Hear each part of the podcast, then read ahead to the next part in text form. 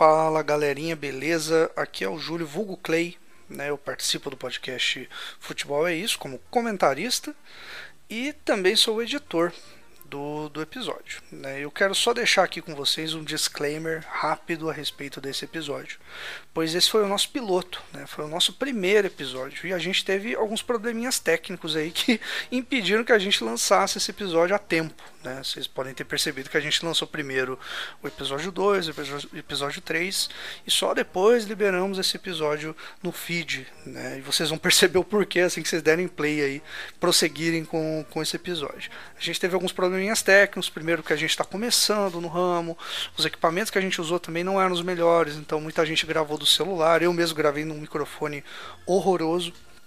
Né, tive muita dificuldade para editar isso, né, para deixar o som mais, podemos dizer assim, audível, né? E desde já peço desculpas aí pelo vacilo, pelo, pelas dificuldades técnicas e Gente, é, qualquer dúvida, qualquer sugestão, qualquer coisa que vocês queiram acrescentar no nosso programa, é, até na parte de edição, eu tô aceitando sugestões aí. Então vocês podem mandar no futebol underline isso, né? pra gente lá, sugestões de pauta, sugestões de edição. Vou liberar esse essa demo, essa fita demo, né? Sabe a banda que lança aquela fita demo cheia de, de problema de som, aquele som abafado, aquele grave estourando no teto. A gente vai liberar um episódiozinho bem nesse naipe aí. Então aproveite, dá para ouvir, dá para se divertir com o episódio, mas já vou pedindo desculpa aí pelas dificuldades técnicas. Beleza, galera? Forte abraço para vocês e bom episódio. Falou!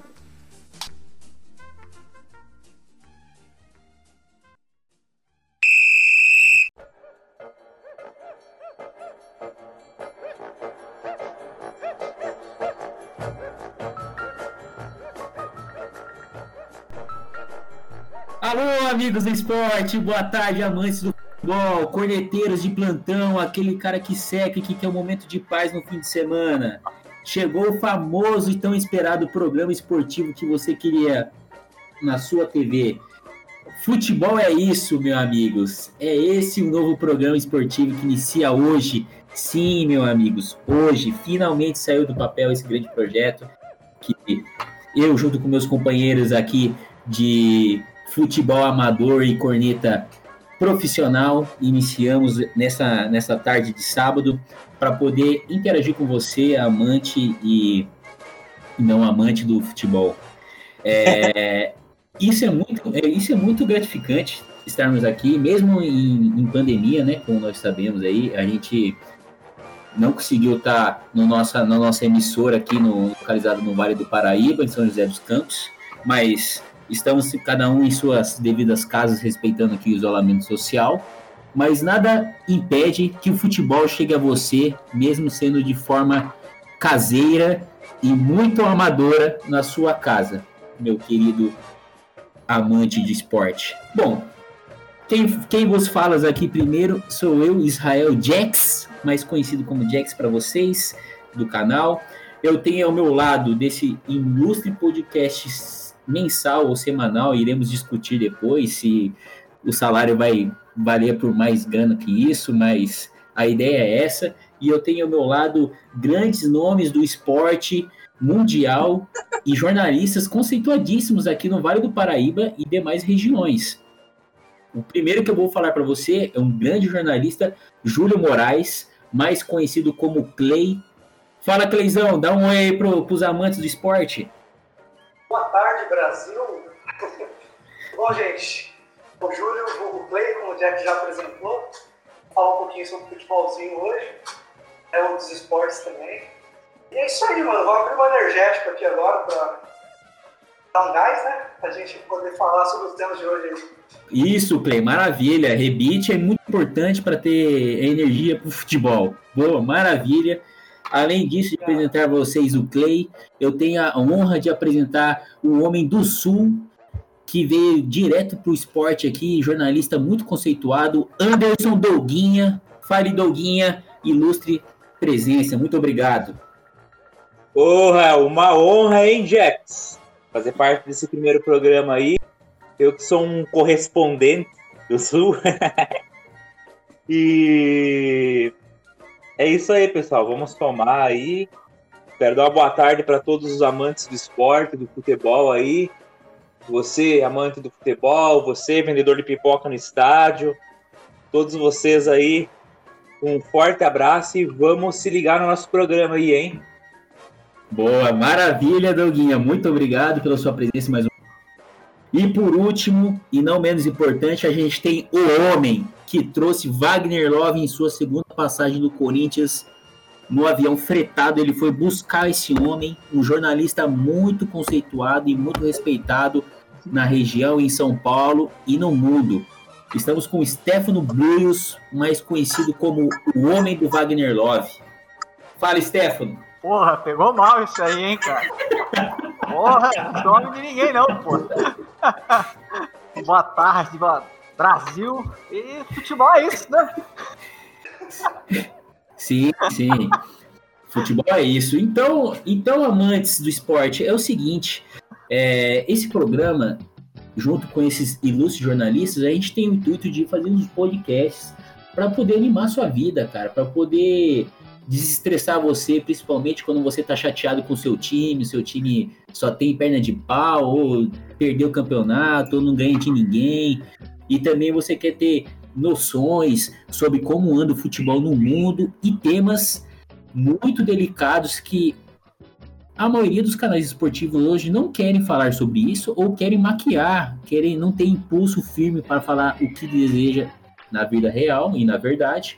E aqui não vai ter isso. A gente tem uma conversa franca, muito imparcial e profissional, e a gente vai falar de, de assuntos polêmicos, principalmente polêmicos, e que vai fazer você em casa sentir o verdadeiro futebol, porque futebol é isso, não é só alegria e título. É futebol, é notícia de bastidor, é, é mudanças de de, de elenco de última hora, aquelas ligações de bastidores. A gente vai tentar buscar isso para você, amante do esporte, e é isso que a gente vai começar nesse início de programa.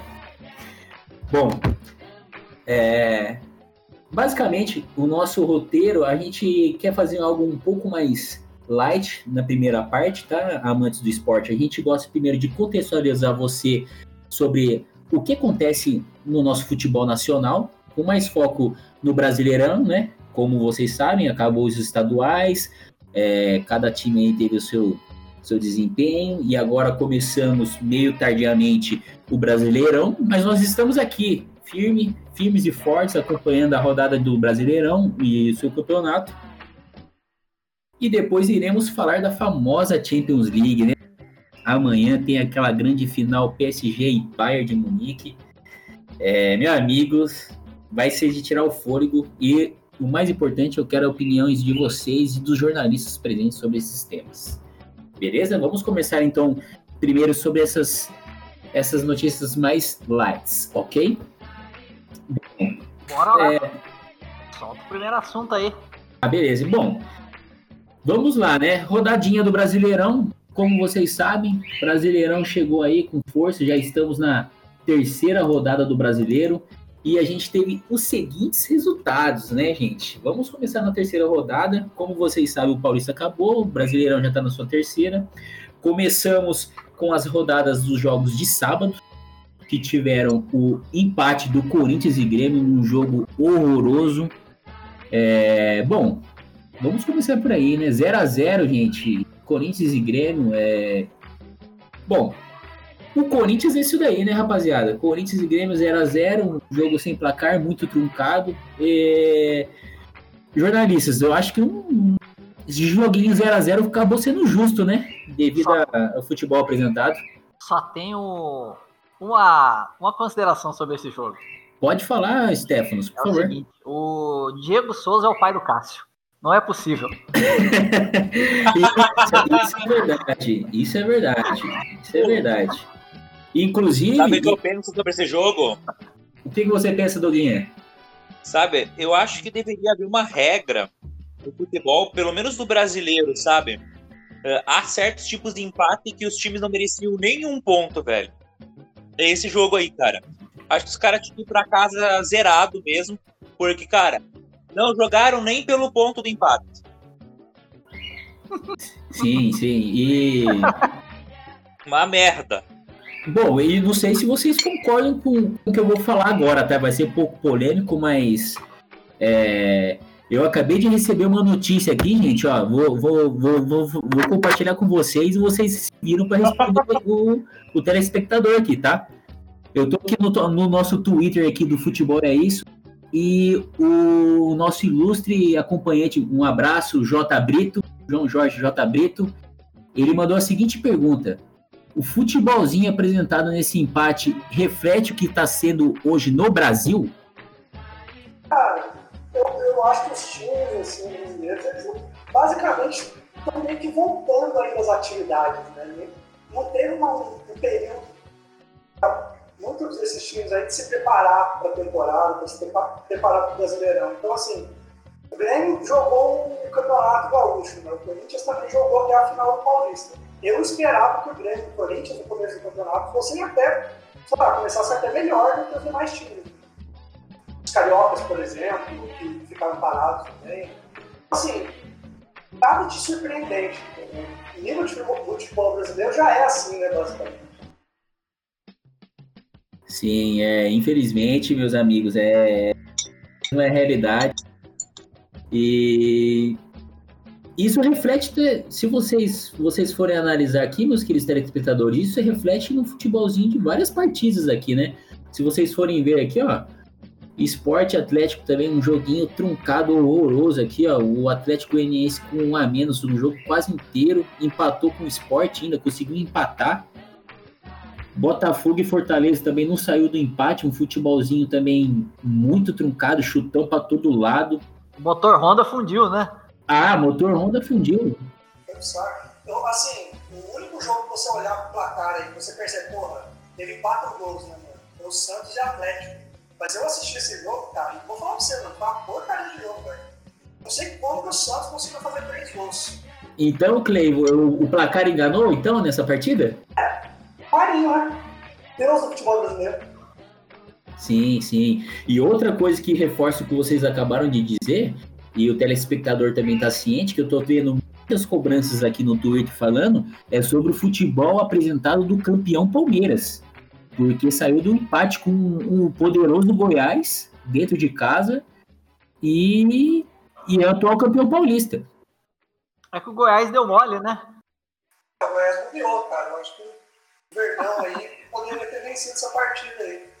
Deixou o Palmeiras empatar, né? acabou tendo dificuldade no gol ali. A pena pro Goiás, né, cara? Sim, com certeza. Bom, é... como a gente viu aqui, muitos empates.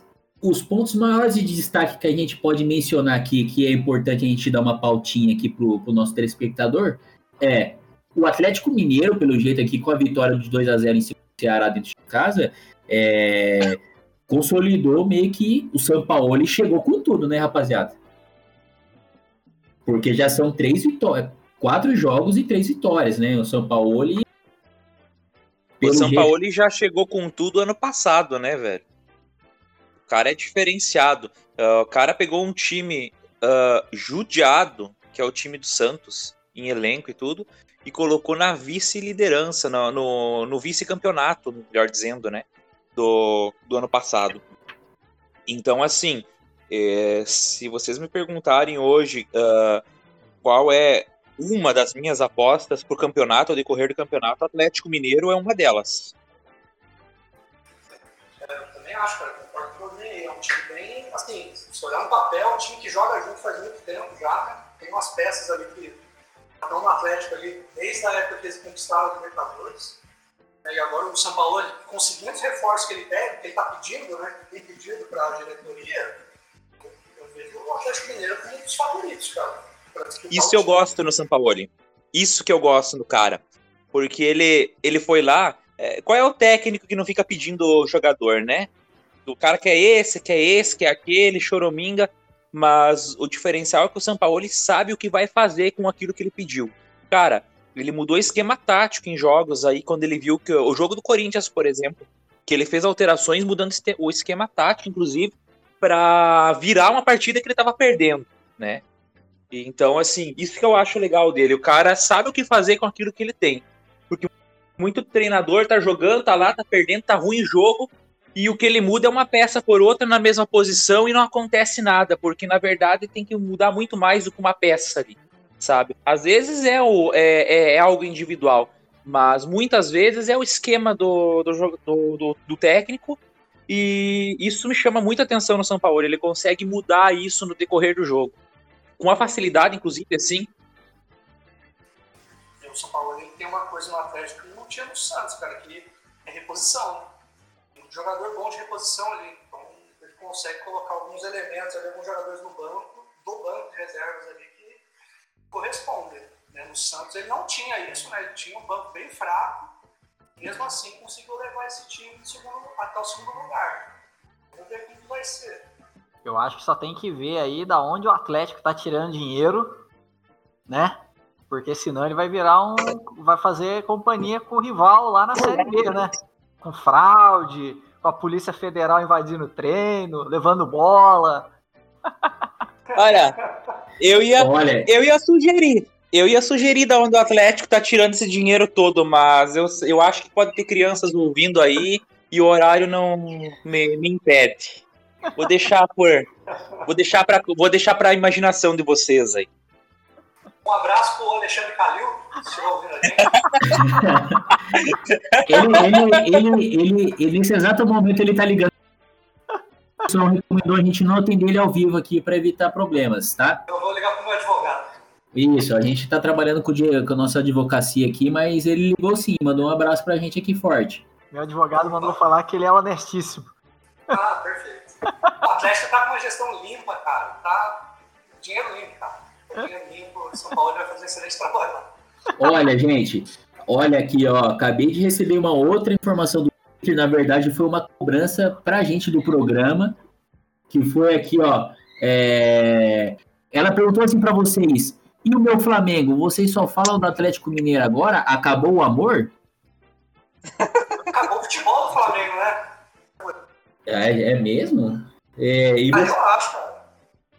Eu acho que depois da saída do Jesus aí, o time perdeu totalmente o entrosamento. Eu não sei, cara.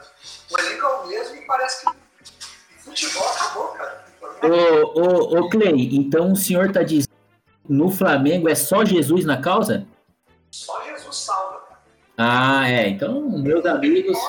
Ô, Rael. É, é aquele negócio, né? Sem, sem Jesus a gente não é nada, né? Ah, com certeza. Fala, Doguinha. Fala, Doguinha. Então, até fazendo um link do Flamengo com a pergunta inicial sobre o futebol brasileiro. Sim. Uh, com Jesus, o Flamengo era outro patamar. Sem Jesus é o mesmo. É o mesmo patamar. É isso, muito bem colocado. Mas Douguinha, infelizmente, ó, aqui já tá. Parcial, aqui tá tendo muita corneta já.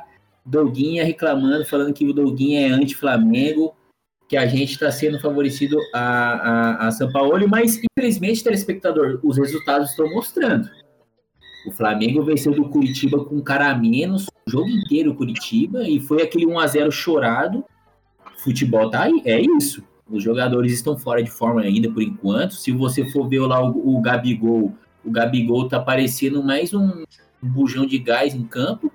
Tá inchado, tem que jogador. O Rafinha saiu, né, gente? O Rafinha perdeu o lateral.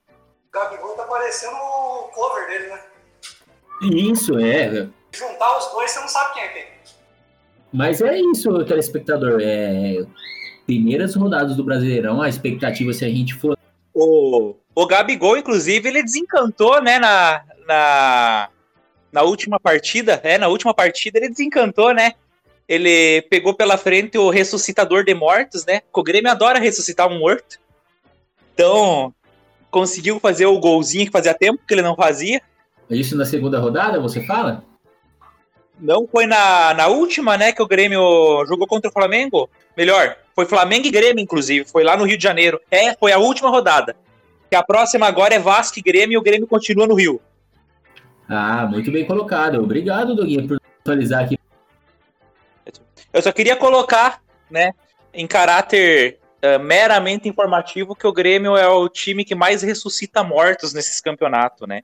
O cara pode estar tá mal, chegou no Grêmio, o cara ressuscita, não tem jeito.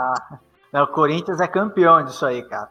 Quando, quando, tem a, quando tem lá que o Corinthians vai enfrentar todo mundo que tá na zona de rebaixamento, eu já começo a acender vela aqui, a fazer promessa, porque ele vai perder para todos. Então, então tamo junto, irmão. Eu não tenho medo de time na ponta de cima. Eu só tenho medo de quem tá sendo rebaixado. Esses cozinham o Grêmio, velho. Ó, na verdade, na verdade, gente, se for analisar o que eu tô mediando aqui para vocês, falando em ressuscitar mortos, a gente tem que dar o destaque que quem tá ressuscitando morto, na verdade, é o São Paulo, né? Que ressuscitou o Vasco da Gama aqui, né? O Vasco da Gama ganhou. Ganhou mais uma o Vasco, gente. E o São é. Paulo, o São Paulo tem crise. Daniel Alves, esses dias aí, postou já reclamando de dando indiretinha para programa de TV ao invés de jogar bola. As coisas no São Paulo não estão boas, gente. E eles, eles estão resultando o Vasco. O Vasco estava quase morrendo no passado. Vai ter, vai ter ressurreição completa na próxima rodada, né? Adivinha quem o Vasco vai pegar? Quem o, o Vasco pega? O Imortal? Grêmio. Ah, então. Não adianta, filho. Não adianta. Os caras vão voar. Um pouquinho, mas vão. A, a, última vez que eu vi o Vasco sendo líder do Campeonato Brasileiro foi na Copa João Avelange. Ó, já, já Pior, mesma coisa. Já que vocês tocaram, já que vocês tocaram nesse assunto, eu vou mostrar aqui para vocês a situação do futebol brasileiro hoje. Olha a tabela do Brasileirão, vamos lá. Vasco da Gama, nove pontos, três jogos, três vitórias. Internacional, Atlético Mineiro e Bahia. Esses são G4 hoje no futebol brasileiro. oh, Bem-vindos ao novo normal. Gente, tá, é, o, o, tá alguma coisa errada nisso, gente. Porque... Tá Não, é o né? novo normal, Rael. É o novo normal. Isso, Stefano. E o Vasco, muito importante, o Vasco tem três jogos ainda. E já tem nove pontos. O efeito Ribamar, né, cara? O Ribamar começou a jogar bola, começou a meter gol. Vai meter um gol só, mas começou a meter gol. Acho que o Vasco vai sei lá, cara, vai dar um trabalhinho na tabela aí. Eu não sei, eu não, não diria que ele vai brigar por título. Cara. A temporada. O que vocês acham? Vocês acham que o Vasco tem time pra brigar por título? Não aguenta, não aguenta. Não aguenta, né? O Inter, você tá ligado que o Pato tá atrás do Inter, né? Então. É. Olha, falando, fa falando, falando aqui em, em ter chances de, de, de, de disputar aqui no Brasileirão, eu tenho aqui, ó, acabei de receber uma outra aqui, ó. A gente vai dar um espaço aqui pro telespectador vocês vão ver se vocês concordam aqui, tá? É... É, aqui, ó, chegou aqui pro Márcio Almeida aqui de, do Maranhão, acompanhando a gente aqui, Márcio Almeida, e ele disse o seguinte, ó, ele disse o seguinte para vocês. Boa tarde, amigos do Futebol é Isso. Eu amo o programa de vocês e segue a seguinte pergunta para mim, o Bragantino tem mais chances de ficar na frente do que o Vasco do Brasileiro. Forte abraço a vocês, amantes do esporte. Até mais. O Rael. Oi. Dá uma lida de novo aí. Eu tô achando que esse Márcio é de Minas Gerais, velho.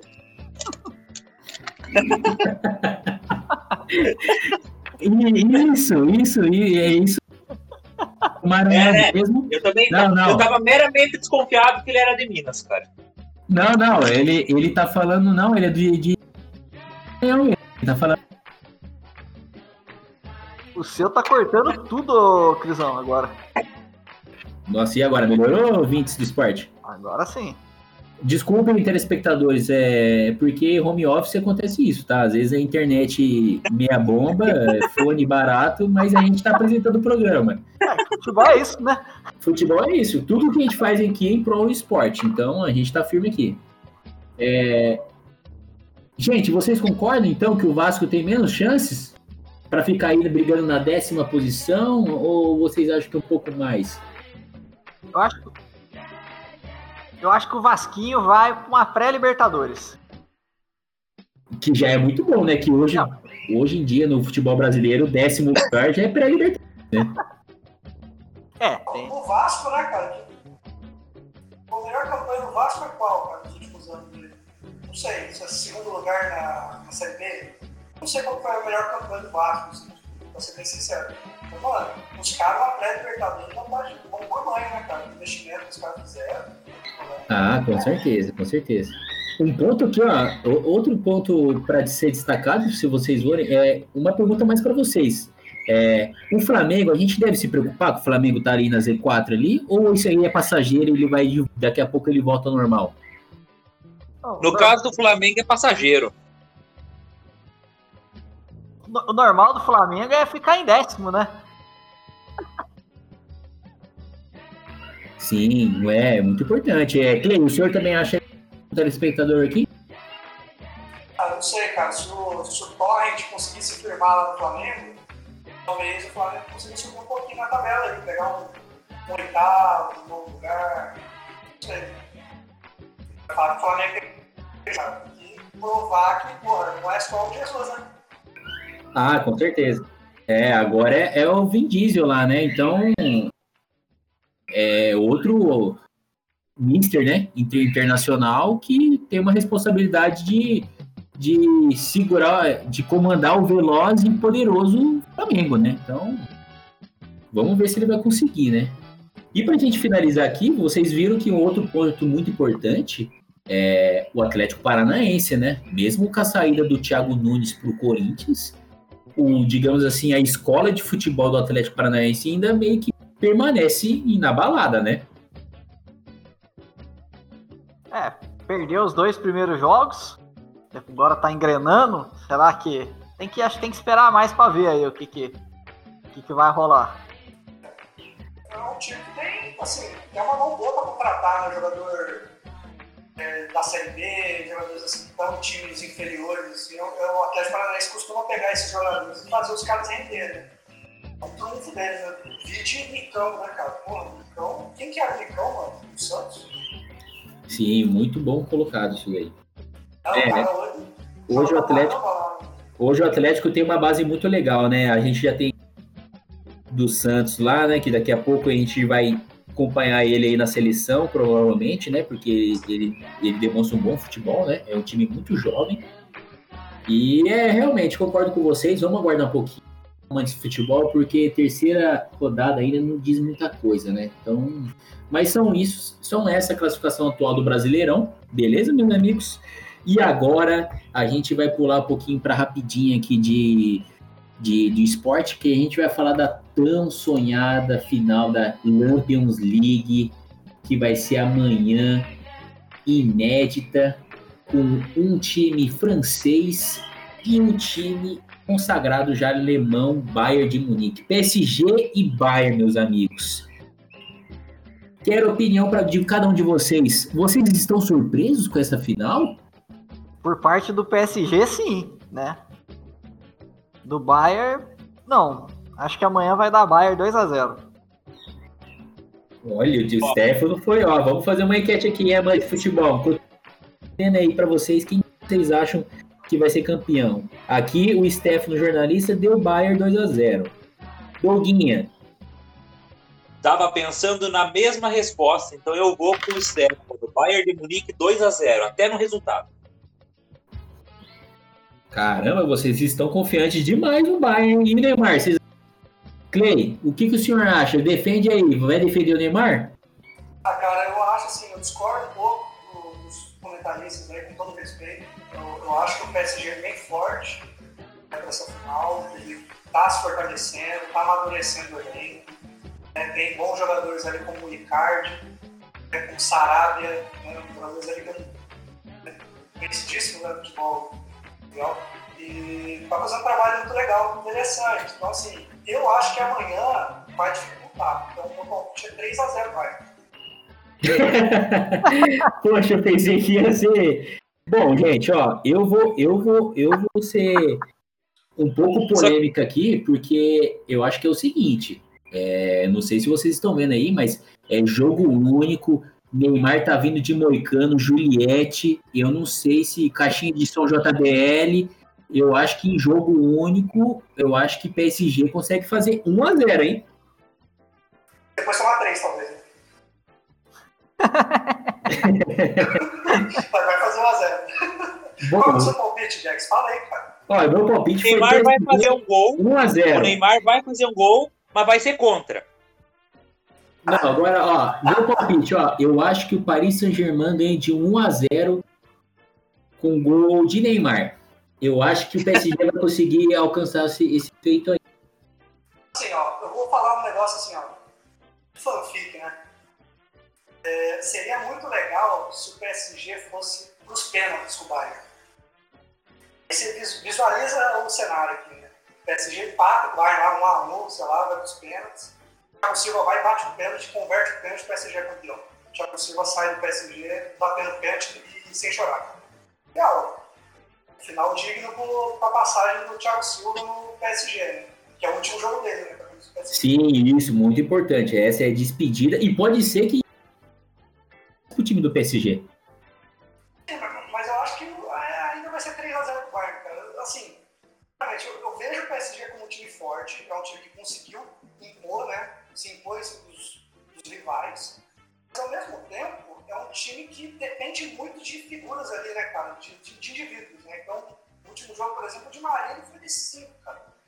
Ele deu dois gols, uma assistência, foi o cara que articulou ali o meio de campo, a ligação do meio de campo o ataque, né? Eu não consegui enxergar tudo isso que o pessoal falou, por exemplo, do Neymar nos dois últimos jogos, sabe? Porque assim, o primeiro, né, contra o a poderosíssima Atalanta, ele perdeu um caminhão de gol, né, cara? Sim, Conseguiu criar muitas jogadas, individualizou lá, driblou, né, porque coitado do jogo do cara. É, ir pra casa do gol, mas perdeu muito gol, cara. Parecia o Kleber Kleber Pereira jogando. Então, é difícil, cara. É difícil. É, Mas para vocês, ó, eu vou fazer agora uma pergunta para Vamos pensar um pouquinho antes, a gente deixa eu bater esse martelo. Vocês acham que a, por exemplo, o PSG, ele veio de um ressuscitamento contra o Atalanta, certo? Fez o gol lá, dois gols lá no final da partida. Isso reforça meio que o Clay disse mesmo. Sem o Di Maria, por exemplo, lá no ataque, o PSG sofreu demais para criar alguma jogada, para poder ter um poder ofensivo, né? E, e depois pegou a, o, o Red Bull, que foi um time que é também a surpresa, que logo mais vai ser um assunto principal nosso aqui do tema, mas é, foram dois jogos, né, que não exigiram tanto assim do, do, da, do, do PSG, né? Tipo, não foram times de camisa pesadas, né? Nem de, de histórico de Champions League, né? E já o Bayern de Munique, que ele também ele, ele, ele veio de, de jogos mais pesados, né? Digamos assim. Ele já teve que tirar o Lyon, que foi um pouco mais forte já, né? Que é um, é um time mais forte, no francês, inclusive, tá melhor. Eu acho que isso. Vocês acham que esses jogos anteriores mostram um pouco a mais na hora de decisão quem cresce mais? Ou não, ou não tem nada a ver com isso? A camisa não pesa e tá tranquilo e vamos seguir que tem o Neymar e é o que o senhor acha, Clay? Cara, assim, claro que eu falei brincando da Atalanta, né? A Atalanta vai fazer uma temporada muito boa, mano. Eu você goleou nos dois jogos lá no, time, no futebol. É, tá jogando futebol bacana, inclusive eu achei que a Atalanta ia passar pelo PSG. O PSG não tava botando essa firmeza, entendeu? E assim, me surpreendeu bastante a campanha do PSG pós, né? Eliminando a Atalanta do jeito que eliminou, no finalzinho do jogo. Mas eu acho que ainda não é o momento de você chegar e falar, pô, o Neymar é um cara gabaritado para levar esse time para o título da Champions? Para ganhar na Champions. Sim, ó. Desculpa cortar vocês antes, só para dar um só para eu dar um embasamento para vocês continuarem a, a, responder, o Atalanta, esse ano na temporada, ele terminou uh, o italiano em terceiro lugar, com 78 pontos. Só ficou atrás da Juventus e da Internazionale. Então, era um bom time mesmo, não é? O, eu, eu não acompanho o italiano, mas não sei se, se alguém aí acompanha para poder falar. É, esse time Atalanta aí, é, parecia que eles jogavam muito no coletivo, né? mais na raça, tipo assim, não tem ninguém conhecido tal. E aí lembra até umas campanhas aqui, assim, de uns times aqui que joga fechadinho, assim. É, a, Atal a Atalanta ela tem um estilo de jogo, cara, que acho que distou um pouquinho do, do, italiano, assim, porque é um time que faz muito gol. É um time que ataca bastante, mano. Se olhar aqui, por exemplo, a tabela do italiano, a Atalanta fez 98 gols no campeonato. Caramba. E isso é um, mais meteu gol, melhor ataque do campeonato italiano. Cara. é um time ofensivo. Pra ter uma ideia, a Juventus fez 76, cara. Então, assim, tinha que ter Cristiano Ronaldo de bala, né, duplas costas, sei lá, os caras que estão lá na fez 76 e a Atalanta fez 98. Então, assim, é um time ofensivo, é bem diferente, assim, é o estilo do jogo. E é aquilo exatamente que o Gustavo falou, cara, é, não tem nenhuma figura conhecida, né? Tem, sei lá, o, Ilitite lá, que jogou na Copa do Mundo, né, que, eu, que eu acho que é polaco, né? E, e, e, de elenco, praticamente o Atalanta se iguala a quase ao do Lyon, né? O do, porque o Lyon também, se você for ver no papel, não tem ninguém que é galáctico ali ou alguém que carrega o piano do time, né, Doguinho? Eu concordo com você, cara. Tem ninguém no, no Lyon que tu vê assim que seja um mastro ou como você mesmo disse para carregar o piano, né? Muito embora, na verdade, assim, a o que se espera do bom futebol é que esse esse cara que vai carregar o piano, que vai fazer a diferença, ele seja um mero detalhe, né? Uh, a gente espera muito, até o futebol mostra muito disso hoje, uh, é no coletivo, né? Talvez o Atalanta e o Lyon não tenham ido um pouco mais longe por não ter esse diferencial. Porque, assim, coletivamente falando, eles foram uh, bons, bons inclusive para deixar alguns grandes para trás, né? Uh, e esses grandes, vamos pegar o exemplo, o Lyon despachou a Juventus, né? E Isso. a Juventus tem ninguém menos que Cristiano Ronaldo, né? Só que é aquela coisa, né? Todo mundo espera muita coisa desse cara que vai carregar o tal do piano, mas uh, sem coletivo não dá, né? Ah, com certeza, Doguinha. Sem transporte coletivo, você não vai para frente. Enquanto Juventus é, enquanto a Juventus não mostrou esse coletivo, pelo menos na Champions League, né? Uma vez que a Juventus é campeã italiana novamente, né? Agora, enquanto ela não mostrou essa questão do coletivo muito fortemente no, na, na Champions, já o Lyon, por exemplo, demonstrou. E no caso do jogo do Lyon e da Juventus, o que contou foi o coletivo. Uh, ter um cara que carrega o piano, que é o caso da Juventus, que tem Cristiano Ronaldo não fez, não surtiu efeito, né? Ah, agora o Bayern de Munique realmente, né? O Bayern de Munique tem os dois, né? Ele tem o coletivo e tem o e tem os caras que carregam o, o piano, né? Tem uns dois, três para carregar esse piano ali muito bom no Bayern Munique. Foi em segundo lugar no grupo dela. Ela ganhou dois jogos, empatou um e perdeu três, cara. Nossa! Menos quatro de saldo de gol. Então, assim, a Atalanta na fase inicial ela não despontou, tá ligado? Ela, inclusive, no começo, ela tomou puta uma goleada do, do City, né? Ela tomou 5 no City no primeiro jogo. É, inclusive. Só depois que realmente surpreendeu, né? Quando pegou o Valência nas oitavas, aí mostrou pro mundo, falou, da Atalanta né, pode dar um trabalhinho. É. Olha, a, você, um ponto muito importante agora que eu quero levar para o próximo tempo aqui do nosso programa, que vocês acabaram de mencionar, é o termo de carregar piano. É, vocês viram, né, que Cristiano Ronaldo e Messi pela primeira vez estão fora de uma semifinal de Champions, né? Depois de vários anos eles disputando aí entre eles a bola de ouro. E agora a gente tá com aquela disputa, né? Aquela pergunta de falar, mano, quem que vai ser agora o melhor do mundo, né? Já que os dois estão meio que em declínio de carreira, né? Digamos assim. E agora a gente vai ter uma final de nada menos que Robert Lewandowski e Neymar. Esses dois nomes estão sendo muito especulados como concorrentes de bola de ouro. É, eu queria ver com vocês agora no nosso próximo enquete aqui do programa, quero a opinião de cada um de vocês, se para vocês os candidatos da bolinha de ouro de 2020 são esses três nomes: Robert uhum. Lewandowski, Neymar Júnior e Gabigol. Play, play. É, inclusive, ó, eu vou até justificar. Antes, antes, antes de vocês responderem, eu vou até justificar.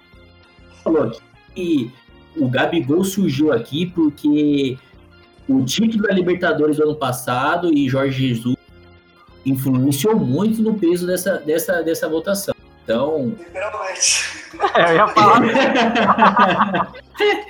o cara achou que o prêmio de bola de ouro era engordar, né? E eu quero. Eu assim. Quero, ó, ó, Doguinha. Eu... Doguinha, Oi. eu vou, eu, vou, eu vou começar com a bucha pra você. Quem pra você. Tá.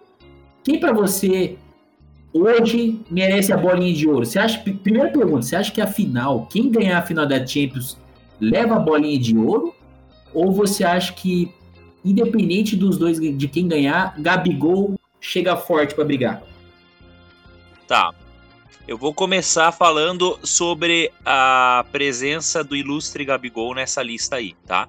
E aí, em segundo, eu coloco a minha opinião sobre bola de ouro.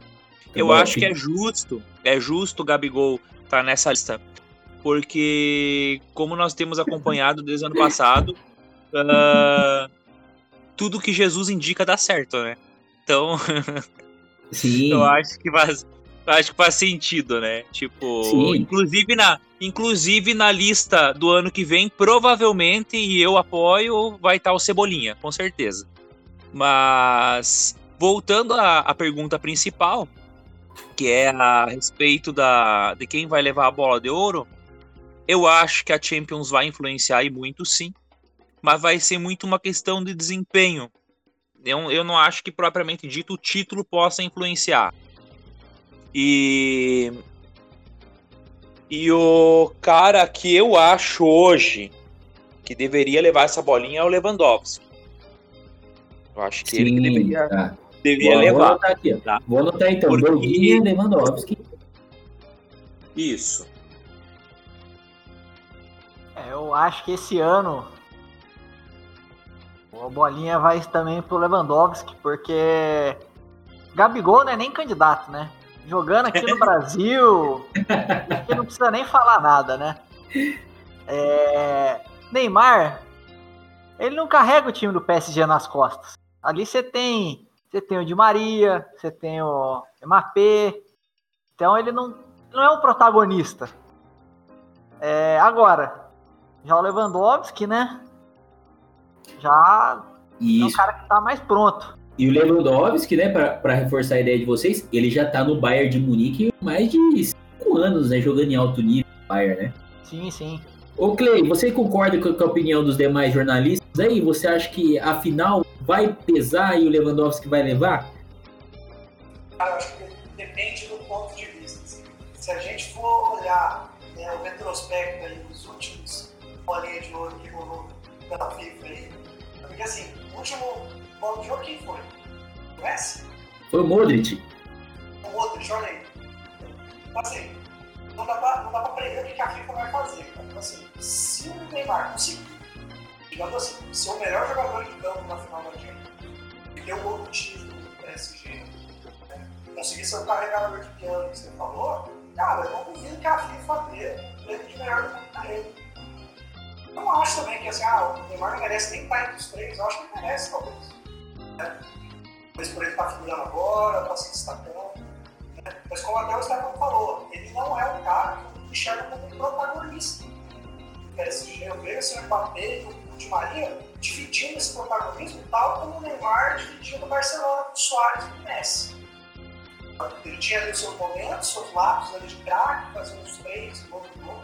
tal, Mas é, não dá pra você chegar e falar que o cara vai ser do mundo. Então, assim, eu, eu acho que é o Lewandowski, assim, hoje. É o cara mais gabaritado, né? E falo isso com base nos gols que o cara mete, cara. O cara fez 55 gols na temporada, cara. É muita coisa. É, realmente, meus amigos, é minha opinião, tá? Minha opinião, eu sou eu, eu, eu tô apresentar para causar polêmica mesmo, mas eu acho, gente, que eu concordo que o campeão de- de- de- dessa final vai ganhar o caneco. E como eu, defi, como eu tenho que ser justo aqui pro telespectador, eu defendi, eu fui o único aqui dessa bancada que defendeu o PSG 1 a 0 e para mim para manter aqui o padrão, eu acho que o Neymar leva. Pro, problema da, da regra do melhor do mundo na FIFA é que ela me lembra muito a regra do campeonato carioca, cara. Que ninguém entende, e aí daqui a pouco o Botafogo sai campeão.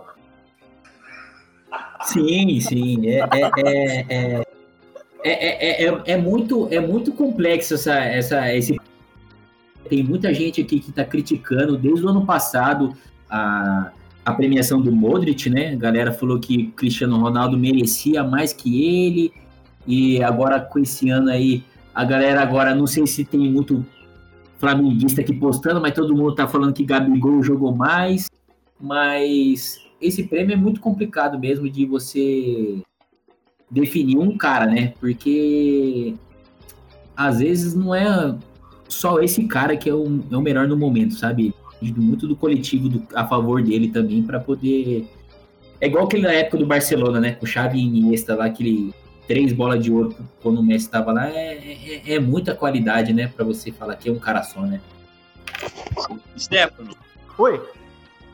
E com base na tua teoria que você acabou de explicar com relação à forma como a FIFA escolhe o melhor do mundo, ah. as chances do Gabigol aumentam muito, inclusive, nesse caso, né? pode ser, pode ser. ó, ó, acabei de. Falando nisso, gente, ó, acabei de receber um Twitter aqui. É, de Alessandro Nogueira aqui de Distrito Federal. Um abraço, obrigado por você estar acompanhando aí o futebol é isso. E ele disse o seguinte: é, Gabigol merece sim pelo menos um top 3 e ele vai estar lá na premiação com certeza para receber essa nomeação. É, que nem eu disse agora há pouco, né, Rael? Uh, se Jesus disse que o cara é o cara, né? Quem sou eu para ir contra Jesus, né? Então, sim. Concordo. Então, beleza. Então, gente, ó, vamos fechar esse, esse, essa etapa então. Fechamos então Lewandowski, Lewandowski, vocês da casa aqui, só eu que tô gorando para ser é, Neymar. Mas agora a gente vai para o assunto principal do nosso programa, tá, gente? Só para só pra fazer justiça aí, o voto da galera foi pro Gabigol, né? Pelo que eu entendi. Isso, a galera aqui tá falando tá. que Gabigol, Gabigol. Galera, tá. Gabigol é, eu, apresentador aqui PSG Neymar e os demais bancadas profissionais Lewandowski. Então, gente, se vocês querem saber disso, amanhã à tarde vai ter a rola, vai rolar a grande final aí. E provavelmente, meus amigos, quem for campeão aí vai ter um passinho a mais aí para ter seu nome na, na bolinha de ouro aí. Beleza, pessoal? Então, agora vamos, vamos fechar aqui com o assunto principal, que foi relacionado a Champions, né? A gente viu que os, os outros dois finalistas que ficaram no meio do caminho são times é, não são tão tradicionais, mas em destaque especial, a gente tem um time que nunca conseguiu esse feito na história, né, gente? Que é o, é o Red Bull Leipzig, né? Que é um time aí que teve um investimento pesadíssimo da, da empresa Red Bull, né? isso já está se tornando um pouco de realidade no mundo, né, gente? Esses times que já são patrocinados por empresa ou a empresa compra um time e injeta um dinheiro para montar um elenco. E antes de vocês poderem falar um pouquinho aí sobre esse esse termo de clube empresa, gente, eu queria falar para vocês aqui, vou dar uma base para vocês, uma estatística que foi levantada aqui pelo, pelo nosso programa de dos times e empresas principais da, da, da, Red Bull, né? Que a gente quer dar um destaque agora da Red Bull Leipzig e tem outros times também financiados por ela. Se a gente for ver... Ô, Jax, Jax, só uma pergunta. Esse programa não está sendo patrocinado pela Red Bull, não, né? Red Bull paga nós. Não, não, é, infelizmente eu tô pagando para ter Red Bull em casa. Por enquanto ainda tá difícil. Mas a, a, a, a, ideia aqui do, do, do debate agora para vocês é a gente mencionar é, o papel dessas empresas nos clubes, beleza, gente? É, isso foi devido, vamos começar um pouquinho lá de curiosidade, é, depois da, da, do profissionalismo lá da Lei Zico, que permitiu a, aos jogadores de futebol ter maiores condições, ter oficial mesmo a, a, a, profissão de futebol foi levada um pouco mais a sério, onde foi injetado dinheiro mesmo, contratos, aí teve também a Lei Pelé, a gente teve um primeiro time na história nossa que, que teve uma instituição bancada lá, injetando dinheiro no clube, foi o União São João de Araras, né, Clay? Foi lá sua, dos seus amigos lá de Araras, né? Exatamente, um beijo pro pessoal de Araras. Foi grande União São João de Araras, cara. Foi o primeiro time formado com base numa cooperativa, né?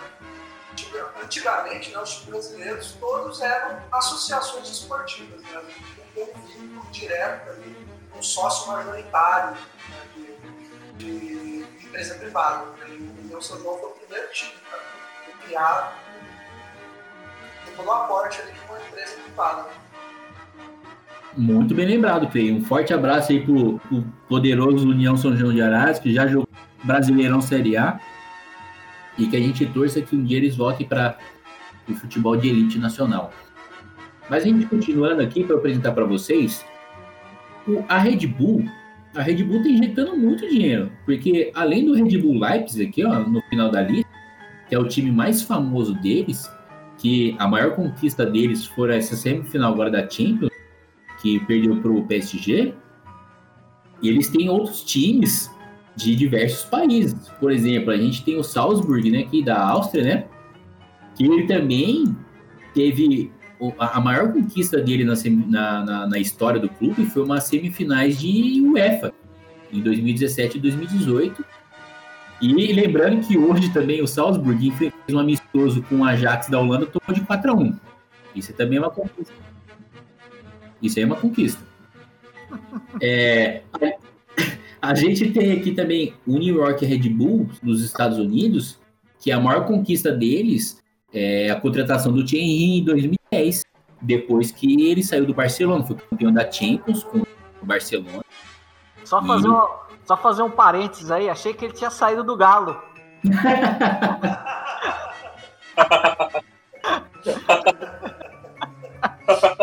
Foi lá no Twitter do Calil lá, esse era o senhor Thierry.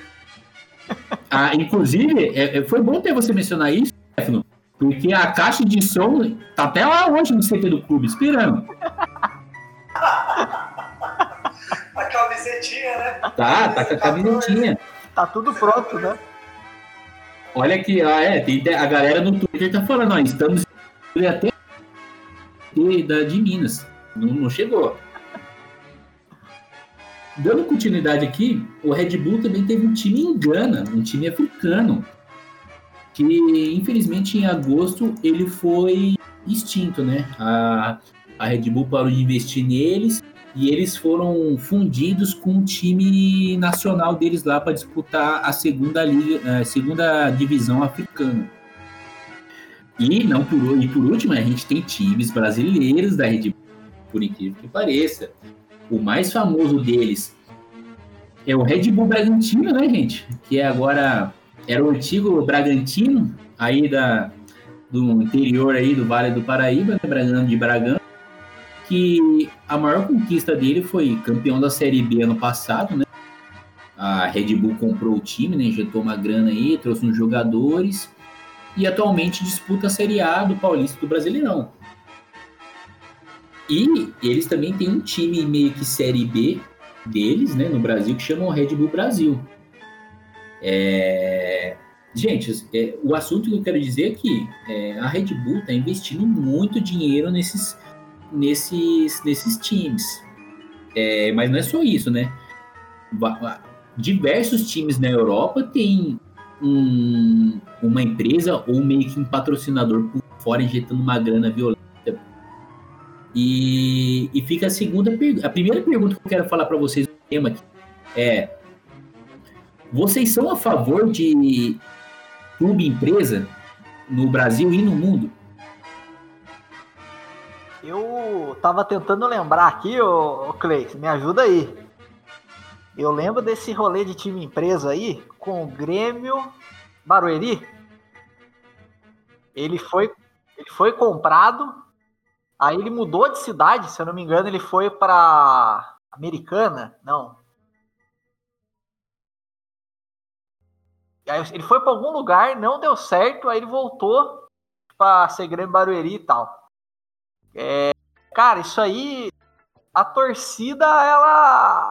Eu acho que ela fica meio nhé, assim, tipo. Ela no começo, ela oba-oba, é grana que vai vir, o time vai jogar bem e tal. Mas se não der alguma coisa certa, ela vai embora ali, vai para outra cidade. E a torcida fica órfã, né? Então, sei lá, para mim é são os times sem alma. É, o Red Bull Brasil, por exemplo, que o Jackson falou, é de Campinas, né, cara? E foi o primeiro time da Red Bull Brasil. Foi o primeiro time que a Red Bull abriu aqui no Brasil. E esse time, de fato, ele foi criado pela Red Bull, até onde eu sei.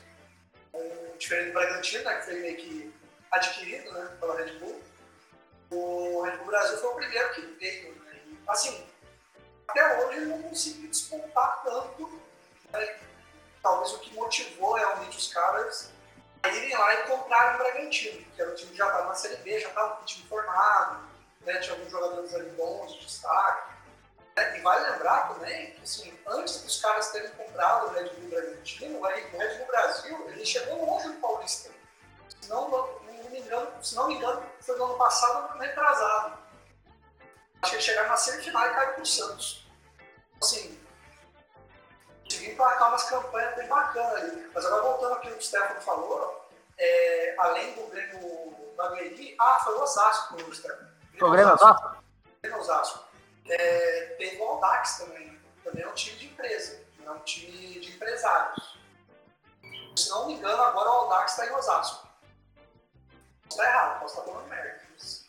Stefano. É, são os dois aí que eu lembro de São Paulo. Fala aí, fala aí. Então, eu endosso o que você falou ainda, uh, dizendo o seguinte: a, a questão, além da questão do torcedor órfão nas circunstâncias em que um time sai de cidade, tem a própria questão histórica do futebol. Uh, a nossa torcida brasileira ela não está acostumada com um time de futebol nesses moldes, até porque um time de futebol nesses moldes remete muito à questão comercial e perde um pouco desse sentido do futebol como arte, como paixão da, do, da torcida. Então eu, eu acho que é mais complicado, não vou dizer que é impossível, né? Mas eu acho que é mais complicado para um time, para um clube empresa, Uh, salvo no exemplo do Bragantino, por exemplo, que é um clube empresa hoje, mas come começou como um clube de fato nos moldes brasileiros, né? Então, assim, uh, fica um pouco difícil para o torcedor assimilar essa, essa coisa de, de torcer para um time que, além de que ele não tem um vínculo próprio com a cidade, por ele ser um clube empresa, uh, ele não traz esse compromisso com, com a paixão futebol propriamente dito. Ele existe muito mais uh, visando o, o, futebol comercial, né? Então eu acho que uh, funciona em outros países, mas aí também tem muito essa questão da cultura. Eu acho que na nossa cultura fica muito complicado para os times. Até por isso você observa que muitos poucos clubes assim da Série A cogitaram a ideia de ser um clube empresa no futuro. E aqueles que cogitaram é, são times que estão procurando renda a, a, desesperadamente, né? O caso do Botafogo, por exemplo, que não chegou a se tornar um clube empresa, até onde eu sei aí, mas vinha até pouco tempo atrás citando muito fortemente a, a, ideia de se tornar um clube empresa. A gente sabe qual é a situação do Botafogo há muitos anos, né? Então, uh, uh, tirando esses casos aí, onde aparentemente o clube pensa dar um golpe de misericórdia aí para poder se reerguer um pouco, eu não vejo uh, o futebol com clubes e empresas assim prosperar muito tempo no Brasil. Eu acho que perde muito essa característica que já está enraizada na cultura brasileira em relação ao futebol. Existe um risco muito grande, né, cara? Porque assim, no momento que você tem um cara, um acionista, um sócio majoritário, esse cara ele vai adquirir todas as partes de direito do time, né? Se esse cara sai né, tira todo o investimento que ele fez, como que esse clube vai se sustentar depois? Entendeu? Primeiro que vai perder boa parte dos jogadores que estão contratados lá, né? Então, fica muito sem perspectiva. Vou, vou citar até um exemplo aqui do, do Vale, né? O Guaratinguetá. Né? O Guaratinguetá, ele foi adquirido por um grupo de empresários, né? ele conseguiu subir para a Série A do Campeonato Paulista. E no ano seguinte, esse grupo de empresários tirou o dinheiro, tirou o investimento, não sei se deu muito. Mano, resultado, o time despencou, hoje joga, sei lá, a Série D, de mantiqueira, futebol público, então assim, acabou com a identidade do clube. Derrubou tudo, tá ligado? Então assim, acho que tem um pouco também do receio do torcedor, né? De ver o time dele com aquela marca associada. Olha, eu lembro do Guará, eu lembro do Guará, eu morava inclusive no Vale do Paraíba quando esse fato aconteceu. Eu lembro do Guará também uma situação parecida, em uma certa polêmica, onde eles iriam trocar de cidade por um tempo por uma questão de logística ou questão financeira que eu não recordo era qual era. Então, endossa ainda mais citar o Guaratinguetá, uh, aquilo que o Stefano acabou de falar. Os times. A torcida fica carente, ainda mais o Guaratinguetá. Era, era um time, é um time da cidade de muito tempo que recebeu investimento de, de empresários e que passou por essa situação. A torcida ficou assim, poxa, como que você vai ser Guaratinguetá em outra cidade, sabe? Tipo, dá um certo um certo desamparo à torcida local mesmo. O, o, é bizarro que, que muda, cara. Por exemplo, Bragantino, né? Para mim, o Bragantino morreu. Porque ele tinha um logo, ele tinha alguma coisa. Você vê que até o logo do Bragantino mudou. É, né, o nome é sim, é Red Bull sim. Bragantino, agora é outro logo. Tem...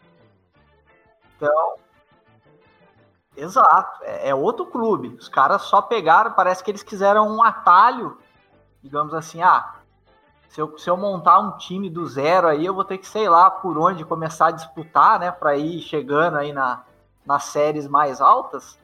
Eles olharam ali o Bragantino, Série B, falaram, ah, beleza, vamos comprar, já estamos aqui na Série B, ano que vem a gente está na Série A. Inclusive, isso que vocês já disseram aí, de um gatilho para já ficar disputando a elite do futebol, tem uma pergunta para vocês aqui que eu quero jogar essa, esse rojão para vocês, tá? Que é do nosso amigo aqui no Twitter, Tio Phil, e ele faz a. Ele faz a. Ele, ele, ele, ele começa dizendo aqui, ó, muito bom estar com vocês nesse programa, sucesso para vocês. Ótima, é, ganhei meu sábado com vocês. Muito obrigado, primeiramente, aí, tio Phil, por nos prestigiar. E lá vem a pergunta que ele disse para vocês aqui, ó. É, ele também diz aqui, ó, eu concordo com vocês que é, é, é, essa injeção, injeção de dinheiro é meio que você vender o clube, mas eu quero ter uma seguinte resposta de vocês. É, o Bragantino, com esse investimento da Red Bull, vocês acham que ele briga por alguma conquista no brasileiro ou até uma possível Libertadores? É, Clay, você pode começar a responder aí o nosso amigo tio Phil, mandar aquele abraço para ele, família? Pô, claro, cara, um abraço aí pro tio Phil, família, manda um abraço pro Will aí também. Saudades. É, cara, eu acho que o Bragantino ele tem chance sim de brigar. A gente estava discutindo agora há pouco no nível técnico do Campeonato Brasileiro. Ó, vou botar até a tabela do Brasileirão. Tchau. Bragantino hoje está na décima posição.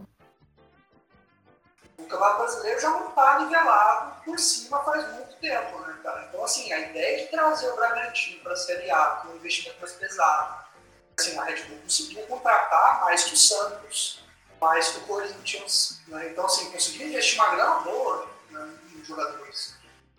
É, tem sim, cara. Tem sim de pegar uma Libertadores, uma pré-Libertadores, ficar ali na parte de cima da tabela. Tem chance até de, inclusive, ser o melhor paulista brasileiro. Muito Ó, isso aí, pessoal, pro, pro Cleo, o, o Bragantino tem futuro. Stefano, para você, o que, que você acha do Bragantino com esse investimento da empresa aí? Cara, eu acho que não. Talvez ganhe alguma coisa, mas eu acho que vai ser fato isolado. Porque eu acho que o foco, por ser empresa, não é nem ganhar título, não é ter história, é ser um berço ali para jogador e tal. Então, pode ser que ganhe, mas não vai ser toda não, hora. Não tal. deixa vínculo, né? O torcedor não, o torcedor esquece desse feito.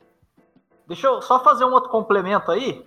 Pode falar, Stefano. O time que eu tava falando era o time que, que o Ralph jogou. Era o Grêmio Barueri, né? Sim, a... grande Ralph, jogou no Corinthians. E aí, depois, em 2010, eles foram para Presidente Prudente e virou né, Grêmio Prudente. E aí eu não sei se depois eles deu algum ruim lá que eles foram rebaixados. E aí eu não sei se eles voltaram para a cidade e tal. Eu sei que hoje esse clube aí foi comprado por um empresário. Quer dizer, vira vira zona, né? Virou bagunça, né? Virou é, passeio, é, né? Virou negócio já, né? É franquia, né, cara? É tipo a NBA, né, mano? Tipo assim, o time ele não tem um vínculo direto com a cidade mais. Né? Assim, o Red Bull Bragantino, se os caras verem que o Red Bull Bragantino não tá dando bom no Bragança, sei lá, o público é pouco, a gente pode, sei lá, conseguir o dobro de público na cidade X. Não, vai pra cidade X. Talvez vai ter mais investimento lá, talvez vai ter um mais patrocínio, sei lá, cara. Tipo assim, até porque o time não vai conseguir sustentar por tanto tempo o investimento que o Bragantino está fazendo. Que é o Gustavo falou. Tem que ter retorno. Julião. Tem retorno. Então, assim, se os caras conseguirem prêmio, conseguir um título, conseguir um dinheiro. Aí, mano. Oi, então, uh, eu, eu acho assim que no caso do Bragantino, eu acho muito complicado, muito difícil eles quererem ir embora de Bragança Paulista, porque o time ele está muito enraizado em Bragança Paulista mesmo, com relação à torcida. Eles não vão encontrar torcida para em quantia que supere Bragança Paulista em outro lugar. Eu acho assim. Mas o meu medo é o seguinte: uh, um dia desses o, o, a Red Bull olha e vê que não é lucrativo o suficiente, que não faz mais sentido. Quando um patrocinador faz isso com um clube de futebol, ele sai porque não se torna mais lucrativo e o clube de futebol outros patrocínios. Quer dizer, patrocinador tranquilo, clube de futebol tranquilo, com, tirando o fato que vai ter que arrumar um outro patrocinador, mas enfim, tranquilo. Agora, o, uh, o Bragantino ele é um clube empresa e ele agora pertence à, à Red Bull. O que seria a Red Bull sair, do, sair vamos botar essa palavra entre aspas, sair do Bragantino? O que, que seria isso? Fechar as portas, vender para outra pessoa, uh, redesfazer o processo, se é que tem uma forma de desfazer esse processo, se ele voltar a se tornar um clube, enfim, sabe? É, a partir do momento que a empresa entende que não é mais lucrativo para ela e decide fazer com um clube que tem história, que tem tradição no futebol brasileiro, o que ela bem entende, porque agora ele não é mais um clube, ele é uma propriedade, um produto da Red Bull, entende? Então, isso é o meu maior medo, sabe? Porque com torcida, nesse caso do Bragantino, é diferente de Guará, é diferente do, do Grêmio Prudente, entendeu? Uh, é, ele, já, ele tem uma torcida lá que seria loucura ele sair de, de Bragança, entende? E digo mais desse negócio aí, só fazendo dois, duas pontuações aí. Passa, pode fazer. Corinthians em 2005.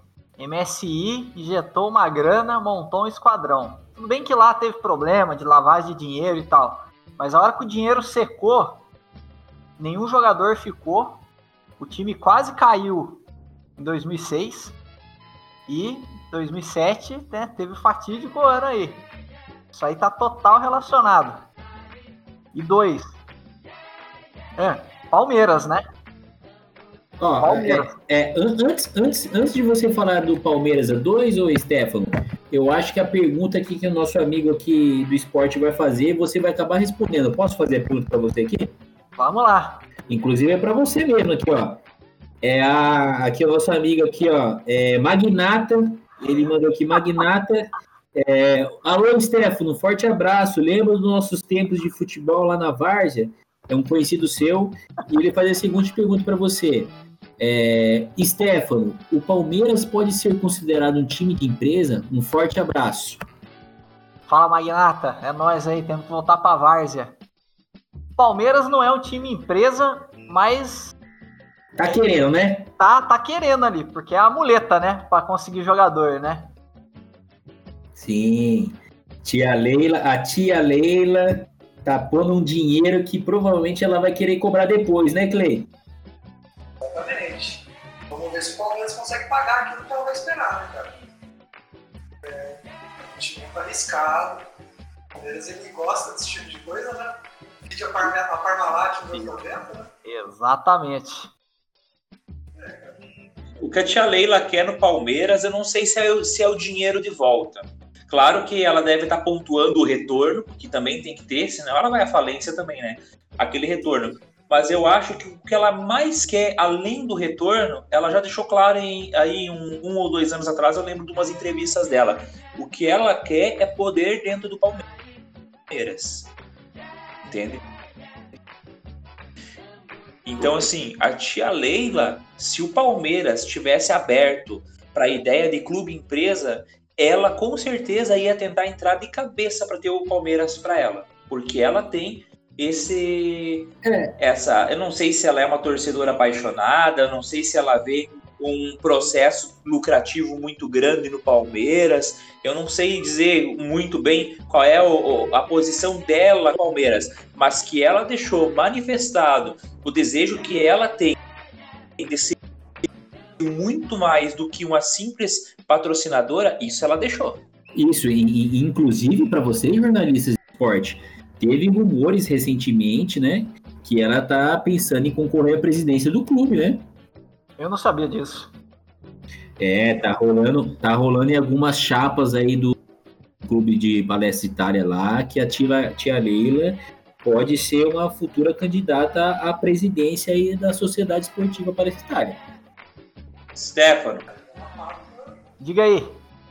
Ela só não fez isso ainda, eu lembro de uma entrevista, inclusive, porque tinha uma cláusula no Estatuto do Palmeiras que não permitia, mas isso estava em corrente de mudar.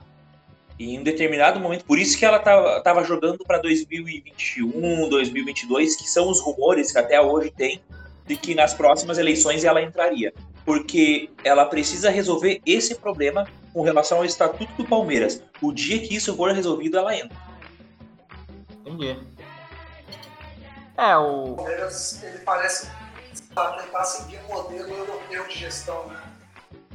Acontece muito hoje, né? No City, no Paris Saint-Germain, o cara toma conta do clube, é o cara que dita as regras. Né? Ah, o, o, o, o, o próprio Chelsea, né, da, Inglaterra, né, gente, foi, ele é o que é hoje. Graças à máfia russa, né? Sim, é, é, era um time, era um time, se eu não me engano, era pouco conhecido, né, não tinha expressão na, na Inglaterra, depois que injetou essa grana aí, virou essa potência que é hoje. Na Europa, cara, acho que esses times, assim, os novos vínculos, assim, do futebol mundial, das duas né, cara, ou é, ou é um shake que vai lá e compra o clube e gera toda a grana dele lá, ou é uns malucos lá do leste europeu, né, cara? Esse cara do Cazaquistão, da Rússia, que adquire, que ela vai o dinheiro dele. O Jeff. Oi. Uh, eu gostei dessa conversa da tia Leila. Não sei se tem espaço para uma pergunta do gênero na nossa pauta hoje. Pode se tiver, fazer. eu faço. Pode fazer, vamos, vamos, vamos lá, vamos lá, pode fazer. A pergunta é a seguinte: analisando a tia Leila, tá? Como uma pessoa. Vamos analisar de uma forma fria, esquecendo uh, essa paixão que ela tem pelo Palmeiras, ou que ela pelo menos diz ter. Uh, o que, que vocês acham, uh, dado o histórico dela, com as empresas que ela tem, como patrocinadora, vocês acham que se ela pudesse ser presidente do Palmeiras, ela seria uma boa presidente? Eu acho que ela teria muito crédito Olha, é, a minha opinião, tá? É, eu acho que ela pode ser sim a presidente do, do, de um clube esportivo, mas eu, eu, eu acho que são coisas diferentes, sabe? É, eu acho que ela vai estar no comando de papel de presidente, mas ela vai precisar de alguém ali que ela vai, vai pôr para ser tipo trabalhar para ela, sabe? Alguém do ramo do futebol que saiba administrar um clube, porque Exato. Porque é, é diferente, né? Eu acho que se for só na cabeça dela, ela não consegue analisar o futebol, não sabe é, gerenciar um clube, que clube envolve não só administrar finanças, né? Envolve torcida, envolve futebol, é paixão, né? Então, eu, eu acho, eu tenho medo. Futebol é isso, né?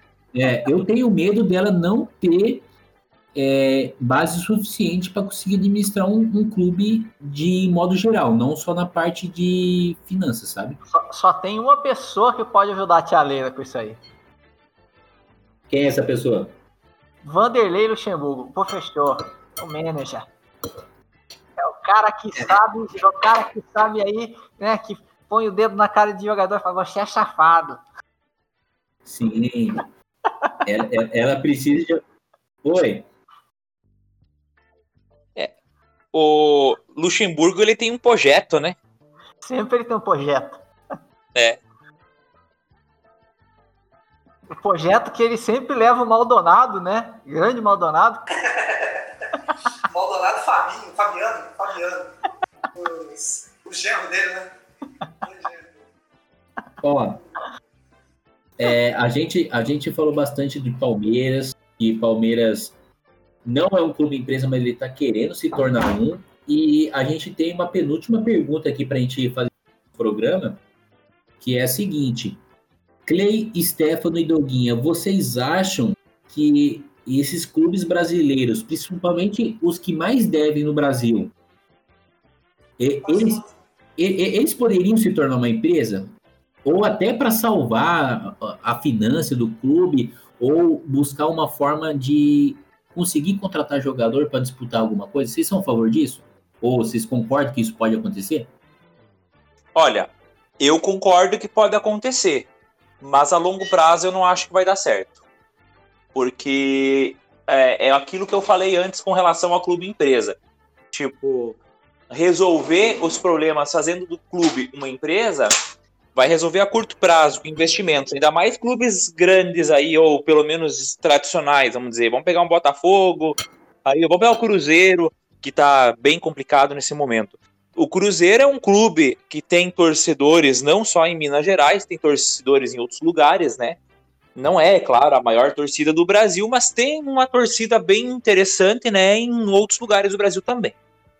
O Cruzeiro tem muitos títulos tá? O Cruzeiro tem uma, uma quantidade muito boa aí de títulos, tá? É um clube que cresceria os olhos de muita gente para comprar.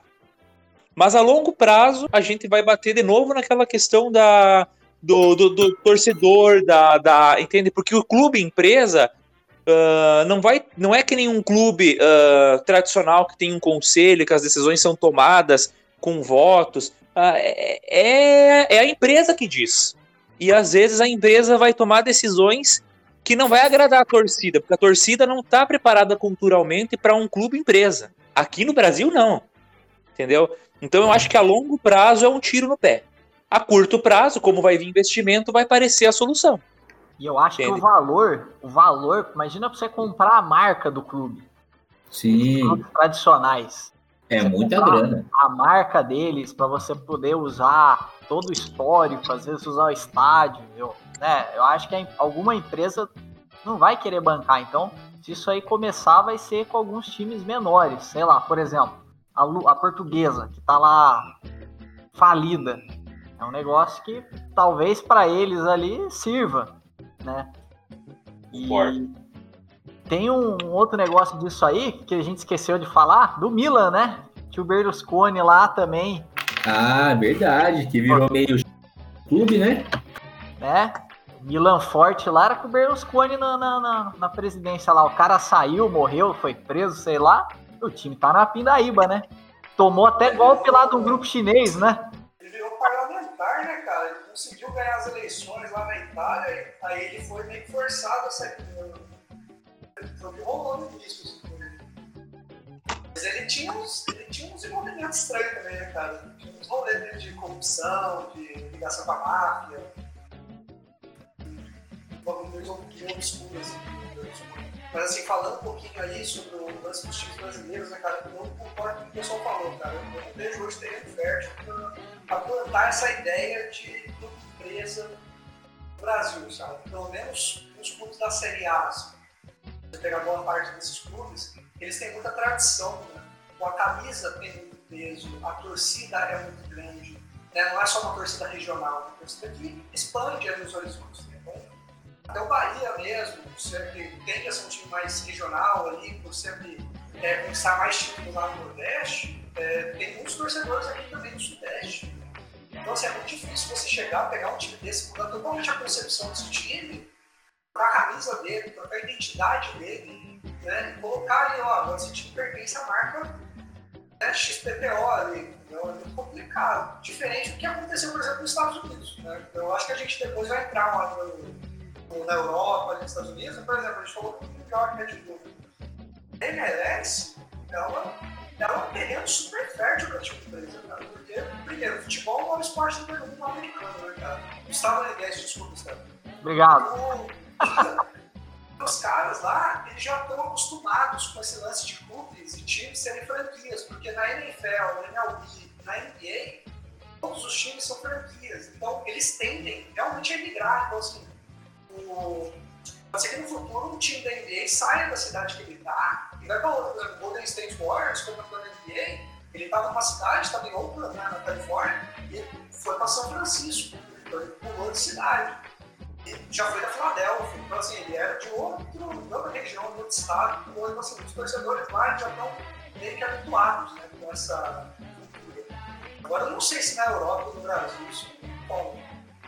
Olha, gente, nesse, durante esse debate acabou ó, acabando, depois que você disse isso, acabou a nossa enquete aqui no Twitter referente à seguinte pergunta: vocês são a favor da venda ou injeção de dinheiro de uma empresa para aumentar a competitividade do seu clube? A gente teve incríveis 89% de não do, dos telespectadores aqui. Eles não são a favor de ver seu time da marca, da uniforme, estádio para poder ter competitividade. Então, é, não são só vocês, jornalistas, estão falando, o povo também concorda com vocês. É, prefere ficar ali na mesmice ali, às vezes não ganhando nada, meio de tabela, mas pelo menos a identidade do clube mantém, né? No Brasil, então, a galera tá, tá tendo forte rejeição sobre isso. É, e para a gente finalizar aqui agora, gente, o programa, nosso primeiro episódio, a gente tem uma última pergunta que é a seguinte: é, a gente falou muito de empresas, né? A Red Bull acabou de ter agora, né?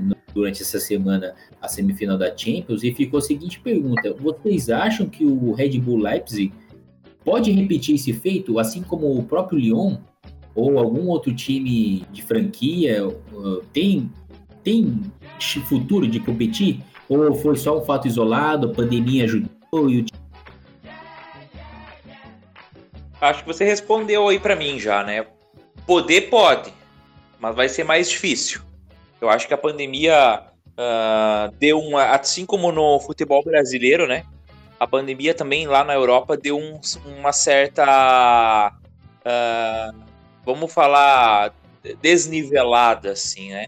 Alguns times, como a Juventus, por exemplo, a Juventus, até por ter sido campeã italiana, me, me surpreendeu negativamente na, na Champions, né? Uh, eu acho que em condições normais seria, não vou dizer que seria impossível, mas seria muito mais difícil o Lyon ganhar da, da, da Juventus, por exemplo, entende? Então eu acho que eu não vou dizer que é um fato isolado, porque uh, eu estaria desmerecendo o projeto da, da Red Bull, ainda que seja clube empresa, mas não deixa de ser um projeto, né? Uh, agora, eu acho que vai ser bem mais difícil. Na próxima edição da Champions é que nós vamos ver a, a verdade. E foi jogo único, né? Exato. Tem todo esse fator também. Jogo único, sem torcida. É, eu acho que assim. As suas temporadas vão dizer muito o que vai acontecer com esse time da Red Bull. É, a Alemanha para começar, o Red Bull nem é Red Bull na Alemanha. Né? Não se chama Red Bull Leipzig porque a federação alemã não permite que os times tenham nome de empresa. Tem nome de Ed Mario. Então lá ele é RB Leipzig, que eu acho que é Rasenball, né? é futebol jogado na grama Leipzig. Tem que ter um trocadilho lá para botar a camisa bonitinha, né? Pra fazer o, a propaganda deles. E assim, por mais que tenha uma rejeição muito grande lá na Alemanha, é, se a gente analisar, cara, dois fatos interessantes aqui que eu pesquisei. Hoje na Série A da Alemanha, tem dois times de expressão que são de empresas, né, que é o Wolfsburg, que é da Volkswagen, e o Bayer Leverkusen, né, que é da Bayer. Né? Bayern é bom. E assim, o que faz esses dois times serem, é, poderem ter, por exemplo, lá tem uma regra, né? o, o sócio tem que ter até 49% só dos direitos do clube para poder cuidar. Se ele tiver mais de 50%, ele não pode. Então, tem umas leis meio malucas. Se o time tiver mais de 50 anos, eles podem autorizar. Então, é uma flexibilização que eles fizeram lá na lei. Então, assim, Bayer Leverkusen e Wolfsburg são exemplos disso. Então, eles são times empresas. Se você parar para pensar, é, quem gera grana lá é a Volkswagen e a Bayern. Eles nunca tiveram outros patrocínios, né? não fossem esses dois. Não, e tem que eu, a partir de hoje, ô Julião, eu vou comprar só carro Volkswagen, porque porque tem que dar, tem que dar dinheiro pro, pro Wolfsburg, porque né, teve o grafite lá que fez o gol e salvou nós no Paulista, né? Ah, é verdade. É, hashtag gratidão. é, o, o Wolfsburg foi campeão alemão, né, cara? Naquela época. E assim, é, eu acho que tem chance sim, cara, do Leipzig fazer uma campanha boa, só que tem que mudar a filosofia. Aí, parafraseando o Luxemburgo, né? Mudar a filosofia é criar um projeto mesmo de adesão e, sim, buscar jogador top de mercado, não ficar buscando molecada para revender. Porque aí vem uma filosofia típica de time holandês, de um time assim, secundário. Né? Um time que vai ficar vendendo de meio de tabela, sei lá, talvez pegar uma vibe na Champions. Ele tem que mudar a filosofia, entendeu? tentar pegar jogadores realmente de expressão para se impor na escola europeu. Concordo com os meus companheiros aí de podcast. Dá para chegar, né? Só que tem que ver o projeto que eles querem fazer. E, né, esse ano aí teve coisas estranhas. Só o tempo vai dizer. Sim, maravilha, pessoal. É, é, esse foi o nosso primeiro programa aí, nosso primeiro podcast de futebol. É isso. A gente agradece muito a, a vocês que participaram do Twitter, que deram é, mensagens no nosso WhatsApp aqui, mandaram mensagem de carinho também, a, motivando, agradecendo. E isso motiva muita gente. Muita gratidão a vocês. Obrigado, meus amigos de bancada, Clay, Douguinha. E Stefano, obrigado por vocês serem jornalistas muito profissionais e trazer as informações que nossos ouvintes queriam saber sobre futebol. É, queria deixar agora um espaço para vocês aí derem a, a, a, a, finalização aí, mandar um recado para o nosso amigo torcedor que acompanha o esporte aí. Fique à vontade aí, Doguinha, Clay e Stefano. Acho que é isso aí, né? Futebol é isso. Quero deixar meu abraço aí para todos, né? Quero agradecer aí pela oportunidade e futebol é isso, né, pessoal? Nos vemos na próxima. Isso aí, galera. Muito obrigado aí, né, meus caros companheiros de bancada, bancada virtual. É, foi muito legal gravar aí com vocês. Espero gravar mais vezes aí. E, mano, futebol é isso, ó. Inclusive, ó, Sevilha ganhou a Europa League, ninguém liga.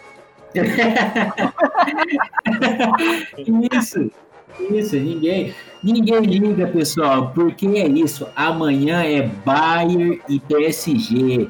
A gente vai saber amanhã quem vai ganhar a bola de ouro. Será que é Robert Lewandowski? Será que é Neymar? Ou será que é o nosso grande monstro Gabigol aqui de Rio de Janeiro? Será? Amanhã à tarde, 5 horas, começa a grande partida aí. A bola vai estar tá rolando entre esses dois poderosos da Europa e a gente se encontra no próximo podcast de Futebol é Isso. Obrigado a todos os, os nossos ouvintes. Um forte abraço e até amanhã, hein? Bayern PSG. Valeu. Fui, final. Eu... Forte abraço, gente. E agora vem Faust... Domingão do Faustão. Forte abraço para vocês aí.